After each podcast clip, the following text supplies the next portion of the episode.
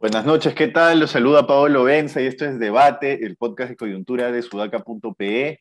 Como todas las noches, estoy con Alexandra Ames y no con David Rivera esta vez para comentar las noticias más importantes del día y la más importante de hoy se arrastra desde el sábado, cuando hubo, o, es una noticia sobre algo que no hubo, que fue una alerta de tsunami por parte de la Dirección de Hidrografía de la Marina de Guerra del Perú, que después terminó en que el mar se salió en Paracas y que por este oleaje que se generó a raíz de la erupción volcánica en Tonga, murieran dos personas en la costa norte, en Chiclayo, en una playa que se llama Nailamp, eh, que la Marina salió a decir que no es una playa habilitada para bañistas, que no es un balneario, sino que tienes que llegar, digamos, con una camioneta y etcétera. Eh, en fin, para dar un poquito de contexto de la noticia, porque es importante, se ha ido desarrollando desde, desde el sábado hasta hoy, ¿no? Se vio el sábado que después de la erupción del volcán en Tonga, que es una cosa rara, ¿no? Porque se erupciona al otro lado del mundo, pero llega hasta acá el oleaje, el oleaje alto, este, cosas a las cuales los comunes mortales no estamos acostumbrados, pero para eso dependemos de instituciones que en teoría ya tienen esto previsto y que tienen métodos para protegernos en, en caso ocurra, ¿no? Este, entonces ocurre la erupción en, Tonga y se ve que los servicios, lo que vendrían a ser los servicios hidrográficos de las marinas de Ecuador y de Chile emiten una alerta de tsunami, emiten efectivamente ambos una alerta de tsunami, pero el país que está en el medio no. La Marina de Guerra del país que está en el medio no emite ninguna alerta de nada. Este, finalmente lo que ocurre es eso, es un oleaje alto que hace que el mar se salga y se ven estas imágenes pues terroríficas de Paracas donde el mar está empujando a la gente a 10, 20 metros de la costa, 30 metros de la costa y la gente tiene que, que huir, ¿no? Y finalmente terminan falleciendo estas dos mujeres en Chiclayo, como ha dicho la Marina de Guerra, por, por estar en una playa que no es un balneario. Y después la Marina sale a decir, al menos así lo reporta el comercio, que ha hablado con ellos o que ha recibido información directamente de ellos, que no se emitió la alerta de tsunami por un, por un tema protocolar, o que yo le llamo protocolar, que es que no se cumplía con el protocolo para que se emita esta alerta. Es decir, no, el protocolo dicta que haya tres condiciones para que se emita alerta de tsunami, que hay un sismo de gran magnitud, que sea de poca profundidad y que se encuentre cerca de las costas nuestras. Ninguna de esas se, cumplió, empezando porque no se trató de un sismo, sino de una erupción volcánica, y por eso no se emitió la alerta, dice la Marina del Comercio, según reporta el país. La primera Unita Vázquez ya pidió explicaciones a la Marina, ha pedido un informe de por qué no se emitió esta alerta, por qué no se emitió al menos ninguna alerta. Eh, y la Marina, por último, ha salido en RPP un representante de la Marina a decir que sí se avisó que iba a haber oleaje anómalo. Yo no encuentro, no he encontrado ese aviso en las redes, lo único que he encontrado es el aviso claro y directo de no habrá alerta de tsunami, no se emite alerta de tsunami. No he encontrado ningún aviso de oleaje anómalo. Lo que sí he encontrado es que después de que se viralizan los videos de oleaje anónimo, la Marina sale a decir que habrá oleaje anónimo y que está cerrando las playas y que no pueden hacer deporte de aventura en el mar, ¿no?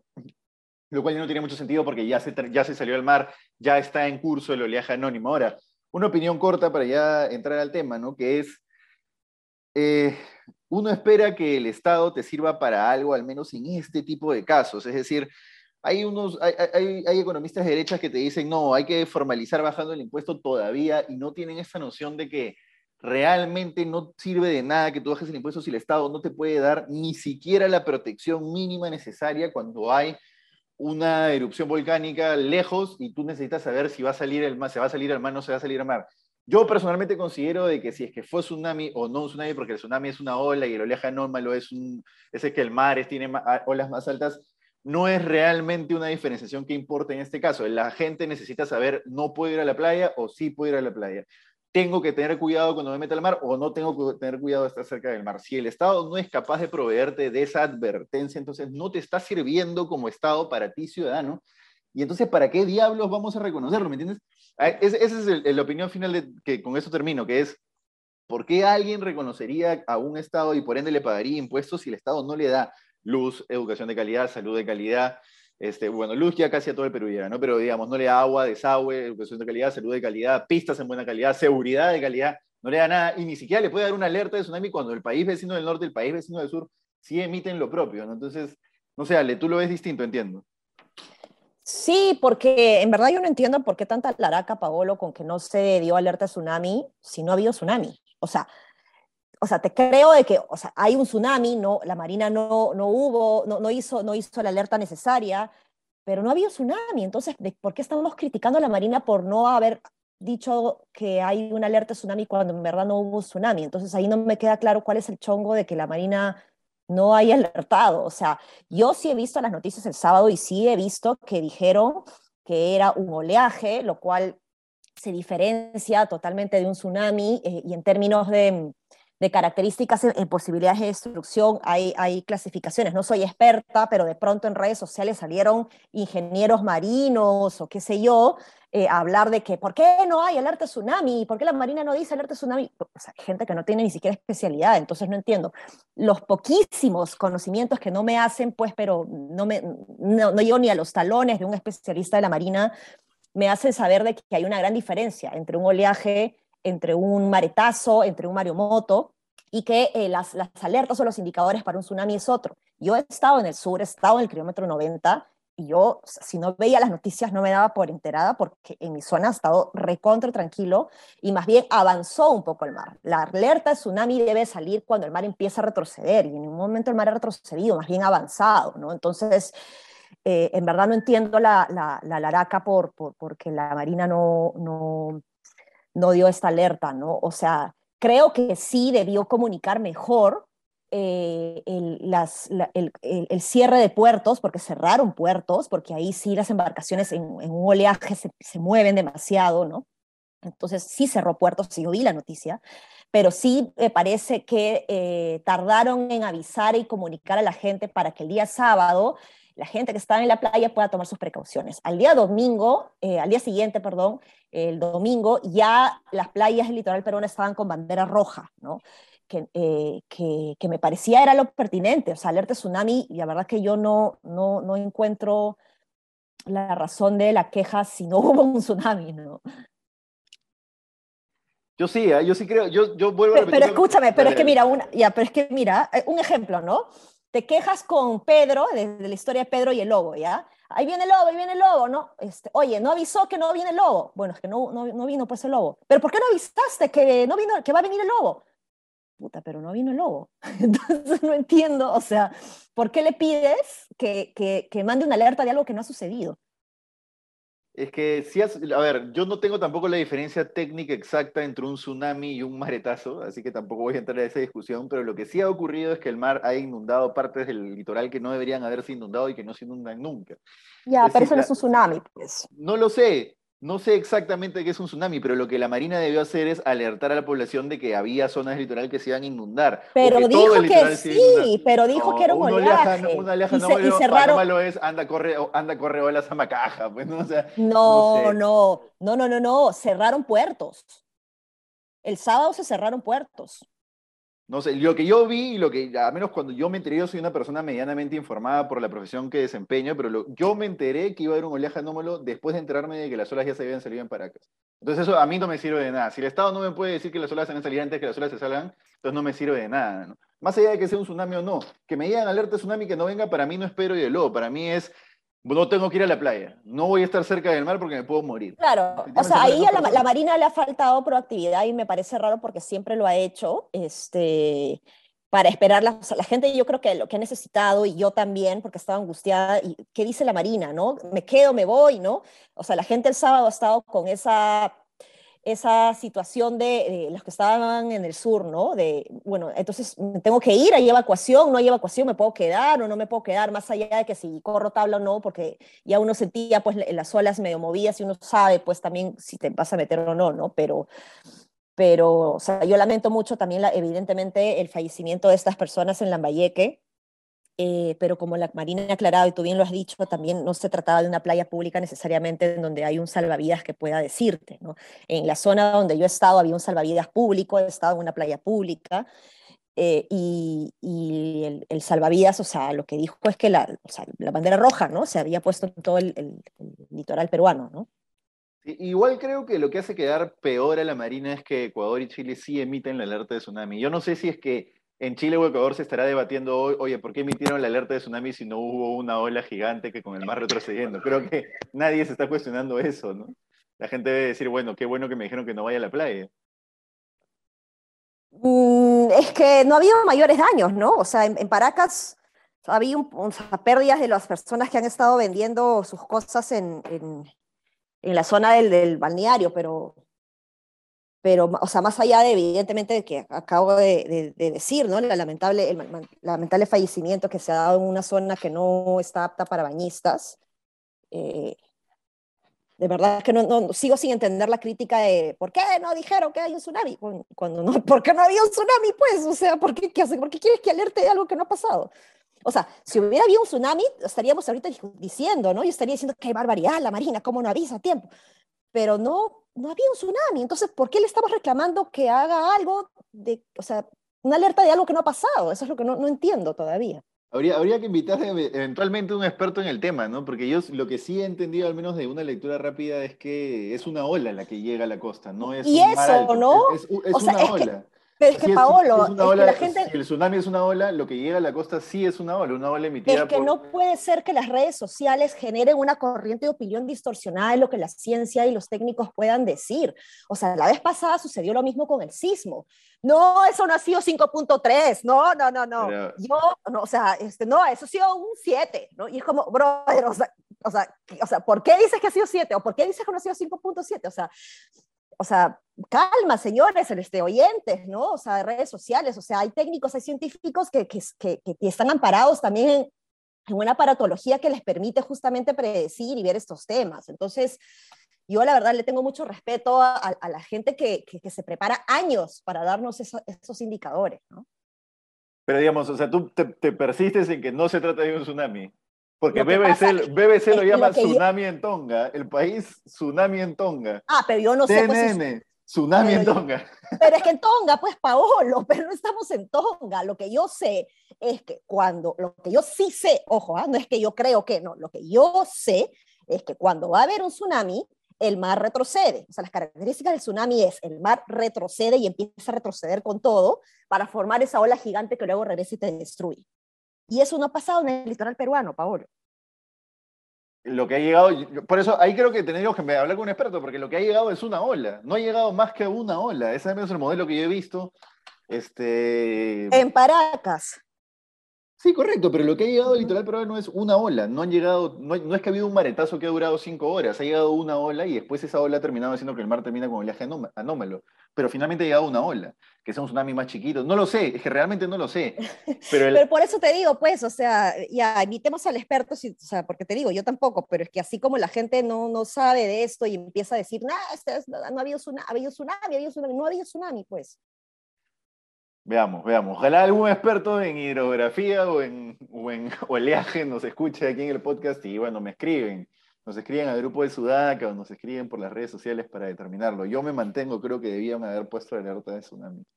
En fin, pasemos al siguiente tema. Encuesta para las municipales de Lima, la joya de la corona de las municipales, aunque yo no sé por qué tanto. Sí, a ver, entiendo que somos una ciudad de 10 millones de habitantes, un poquito menos, entonces entiendo por qué Lima Metropolitana es la más codiciada en términos políticos, pero finalmente el alcalde de Lima se dedica, o al menos así lo ha hecho Muñoz, básicamente a hacer unas cuantas horas en Lima, pero básicamente se dedica al centro de Lima, no tiene poder político mayor en nada, no tiene poder de planificación urbana porque eso lo tienen las municipalidades distritales. En fin, y el clientelismo no lo puede hacer porque está súper fiscalizado y normalmente lo hacen los gobernadores regionales en regiones, pero el de Lima no puede hacer mucho, ¿no? Pero bueno, Ex candidatos presidenciales lideran eh, la intención de voto para la alcaldía de Lima según Ipsos para el comercio, encuesta de Ipsos para el comercio. Los primeros son Rafael López Aliaga, Daniel Urresti y George Forsyth. Uno peor que el otro, creo yo. No, miento, miento, miento. Rafael López Aliaga y George Forsyth, sí. Yo creo que podría votar por Daniel Urresti. ¿eh? Ahora me van a hacer puré. Estoy seguro que me van a hacer puré por decir eso. No estoy diciendo que lo voy a hacer, ¿eh? no estoy diciendo que lo voy a hacer, pero podría pensar en votar por Daniel Urresti eventualmente si es que llega con posibilidades frente a López Aliaga. Yo creo que con, López Aliaga enfrente voto hasta por un maletín, voto por, no sé, una llanta de auto, por lo que sea, voto en vez de por López Aliaga, ¿no? Pero bueno, en fin, López Aliaga 19%, Urresti 13% y George Forsyth 10%. Debajo están Ricardo Belmont, que es absolutamente irreal, sería como entregarle la ciudad a una persona con, con trastornos mentales. Eh, Alberto Tejada 5%, que sería pues la opción más seria, ¿no? Finalmente, Luis Molina con 4%, Richard Acuña con 4%, en fin, ya Richard Acuña creo que está por las puras ahí, ¿no? Y César combina precandidato de Fuerza Popular con 3%, aparece último entre los que aparecen, digamos, ¿no? Yo creo que tiene potencial para crecer. Digo que votaría por Daniel Urresti, voy a ser breve en esto por lo siguiente, ¿ya? Yo creo que por más que a, voy a citar una palabra que a muchos les arde, por más que a los caviares les, les encanta hablar sobre, sobre cosas, no sé, pues la cultura y, la democratización de la ciudad, yo creo en todo eso y creo que tiene que ser una ciudad mucho más este, proactiva en el desarrollo cultural y mucho más democrática como de ciudadana, etc. Pero si tú le preguntas a la gente qué le importa, a la mayoría de ciudadanos de, este, de esta ciudad de la redundancia le importa la seguridad. Y si Daniel Urresti entra con, una, con un discurso de te voy a permitir, te voy a limpiar las calles de Lima de choros, fumones, etc., en realidad no necesariamente es así, pero va a entrar con esa idea comunicativa, idea política, y si pone eso sobre la agenda, yo creo que podría ganar una, una alcaldía tranquilamente apelando a lo que le importa a la gente, que es estar segura en su ciudad. Eso le importa a la gente. No más que eso. Y detrás de él podría entrar un grupo de técnicos expertos en planificación, que yo creo que Daniel Urresti, por más que hay mil críticas que hacerle, es una persona que sabe reconocer de, qué cosas no sabe, y entrar con un grupo de técnicos atrás que, que emprendan un, un reordenamiento de la ciudad desde quitarle competencias a las municipalidades estatales hasta planificar una ciudad para el peatón, etcétera, todo lo que necesitamos. ¿no? Creo que de los tres que están arriba, él, es el que podría hacer eso. ¿Tú cómo lo ves, Ale?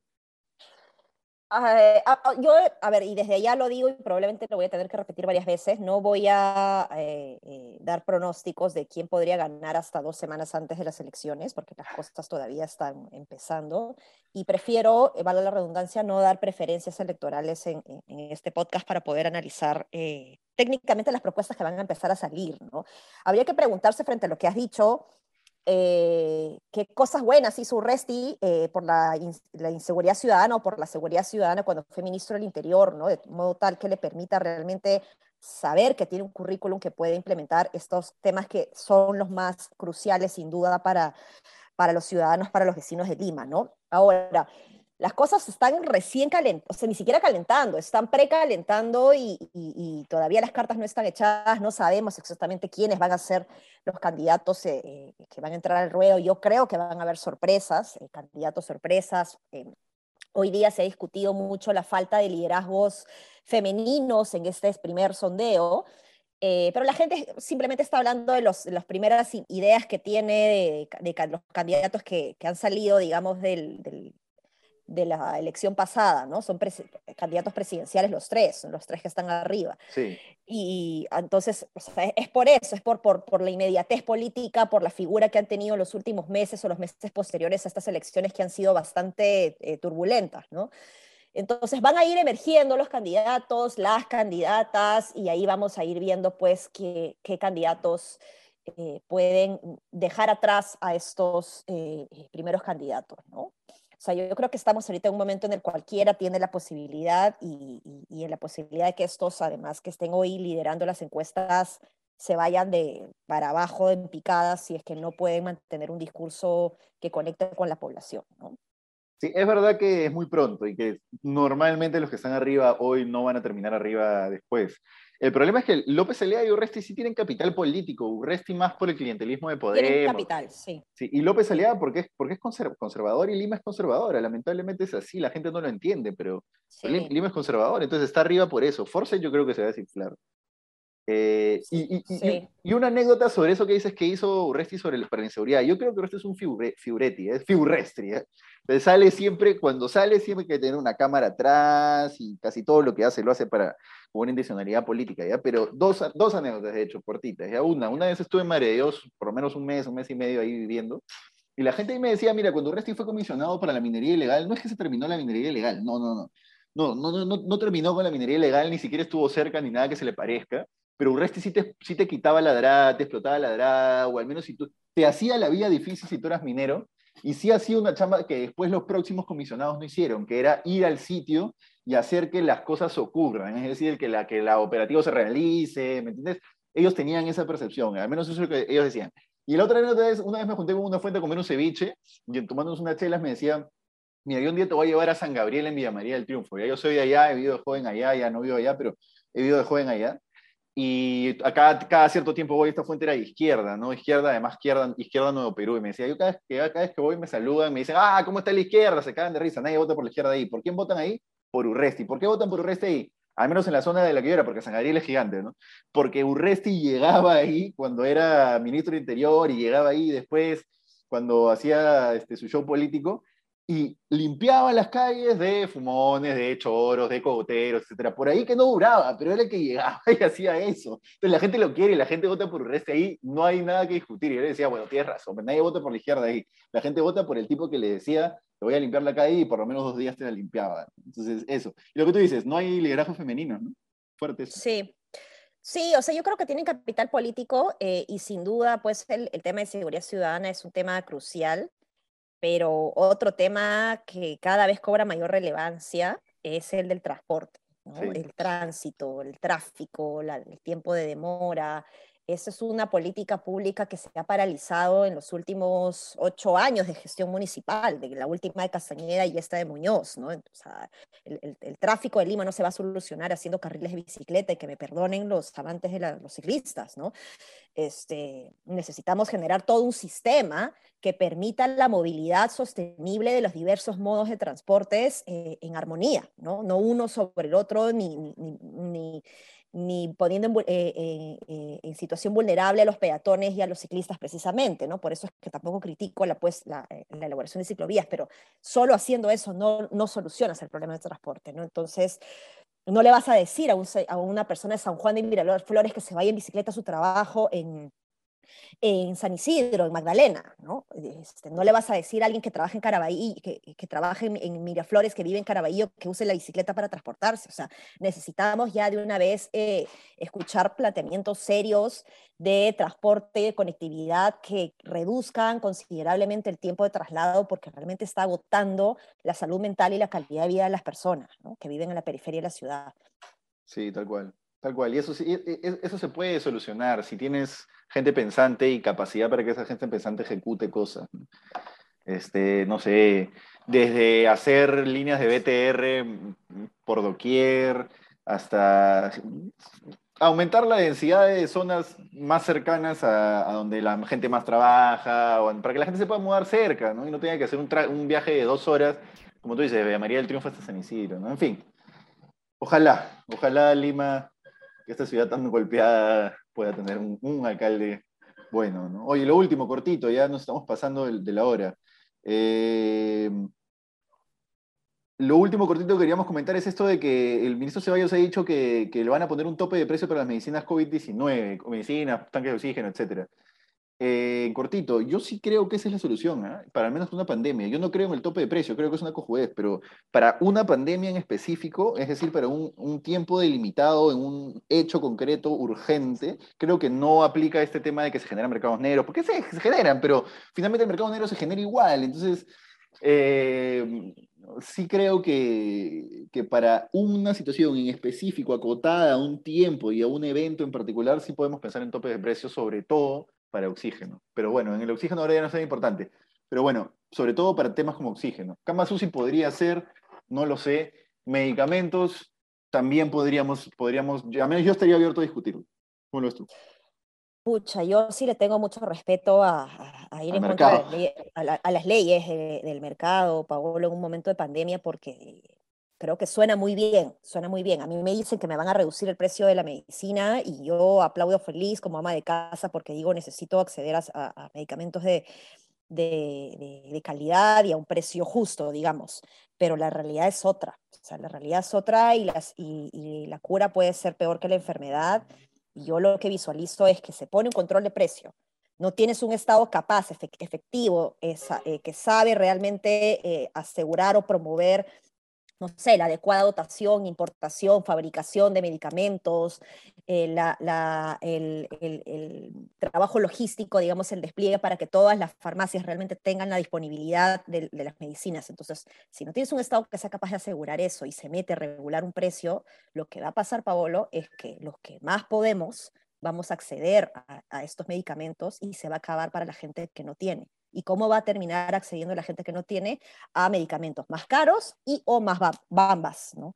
Entonces, eh, sí, creo que es un tema que hay que tratar con mucha pinza. Creo que no es una discusión que tienen que tocarla solamente los economistas eh, liberales o de izquierda, sino que hace falta una discusión seria eh, eh, consensuada de economistas, pero también eh, de, especialistas de política pública que conozcan las capacidades del Estado, porque si el Estado no puede asegurar que las medicinas van a llegar a la gente y sobre todo a los más vulnerables, esto va a ser terrible